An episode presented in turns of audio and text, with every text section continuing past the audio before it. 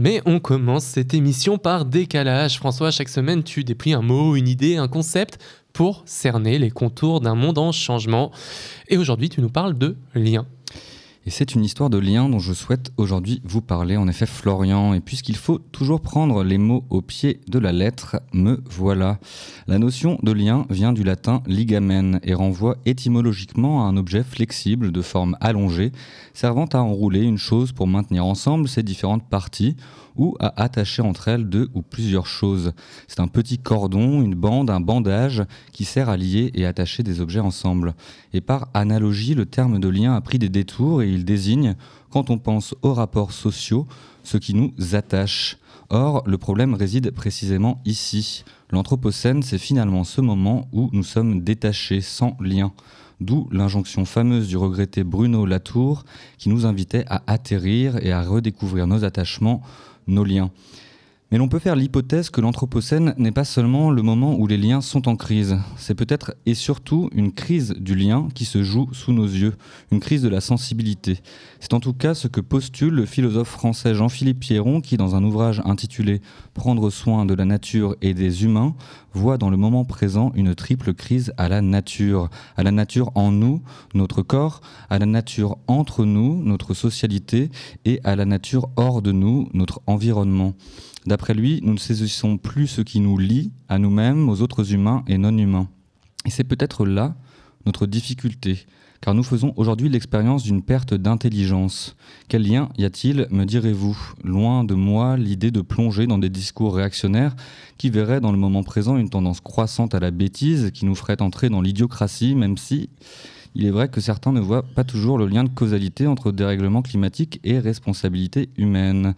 Mais non, je vous parle ici d'une perte d'intelligence au sens propre, celle de ne plus savoir faire le lien, car littéralement, intelligere, c'est comprendre, prendre ensemble, et donc faire le lien entre les mots et les choses. Et l'anthropologie nous le dit, la perte des mots s'accompagne de la perte des choses ou de notre rapport aux choses. Bien nommer les choses, c'est en prendre soin. C'est ce que montre Marie Salone, anthropologue spécialiste du fait colonial en Océanie, qui fait le lien entre l'entreprise coloniale et la dégradation de la nature via l'acculturation des populations autochtones à l'anglais. Pour préserver la biodiversité, il faut ainsi soigner la noodiversité chère à Bernard Stiegler, c'est-à-dire la diversité linguistique et culturelle.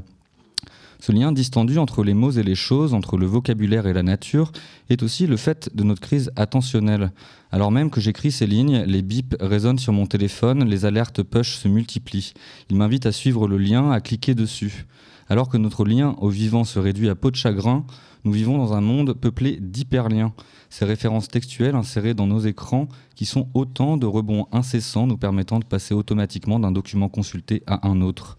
C'est ce que souligne Nicolas Carr, médiologue et auteur à succès, finaliste du prix Pulitzer, dans un ouvrage à succès intitulé Internet rend-il bête D'après lui, les hyperliens nous permettent pas de nous concentrer. Ils sont autant de petites distractions qui alourdissent notre charge cognitive et qui réduisent notre compréhension d'un texte. Et dans ce nouveau monde, le nôtre, c'est notre capacité d'attention même qui est menacée, et avec elle, notre capacité à faire attention. Et comme dans toute jungle, sur Internet, parfois, le lien est mort ce soir. Prisonnier, pris en lien par nos liens, la belle affaire, d'autant que la connexion numérique ne cesse de s'accélérer. Toujours plus vite, toujours plus haut, toujours plus fort pour rejoindre les cimes olympiques de la connexion, de la mise en lien. 3G, 4G, 5G, le renouvellement des générations est prompt et l'on ne sait que faire de toutes ces données qui nous sont promises. Des liens qui nous aliènent et nous attachent. Comme un retour aux sources en somme, puisque oui, j'avais oublié de vous le dire, les liens, écrits au pluriel, ce sont aussi les cordes ou les chaînes qui servent à attacher un prisonnier. Plus de liens, moins de biens. Le slogan est désormais célèbre, mais connaissons-nous réellement le rôle du lien social? C'est une étude d'Harvard qui le révèle. En observant le quotidien de 724 hommes pendant 75 ans, les scientifiques de l'université se sont penchés sur la recette du bonheur. Leur verdict est tombé fin 2015. Ni la richesse ni la célébrité ne suffiraient à rendre quelqu'un heureux. La qualité des relations, en revanche, garantirait bonheur, santé et mémoire. L'expérience montre que les individus les plus connectés à leur famille, à leurs amis et à leur cercle social sont non seulement plus heureux, mais aussi en meilleure santé. En cas de situation de stress, le fait d'être en lien, d'être entouré, contribue à notre apaisement. Et à l'inverse, la solitude et l'isolement contribuent à des hauts niveaux d'hormones de stress, comme le cortisol. Et ces facteurs usent et dégradent progressivement les différents systèmes du corps, concourant même à une diminution de l'espérance de vie. Et l'absence de lien va même jusqu'à tuer. C'est aussi ce que montre Eric Klinenberg dans un ouvrage resté célèbre intitulé Heatwave. Dans cette autopsie sociale de la canicule de 1995 à Chicago, le sociologue américain met en lumière l'importance des liens faibles en situation de catastrophe. La densité des interactions, même banales, qui nous lient les uns aux autres, joue un rôle essentiel en situation de crise.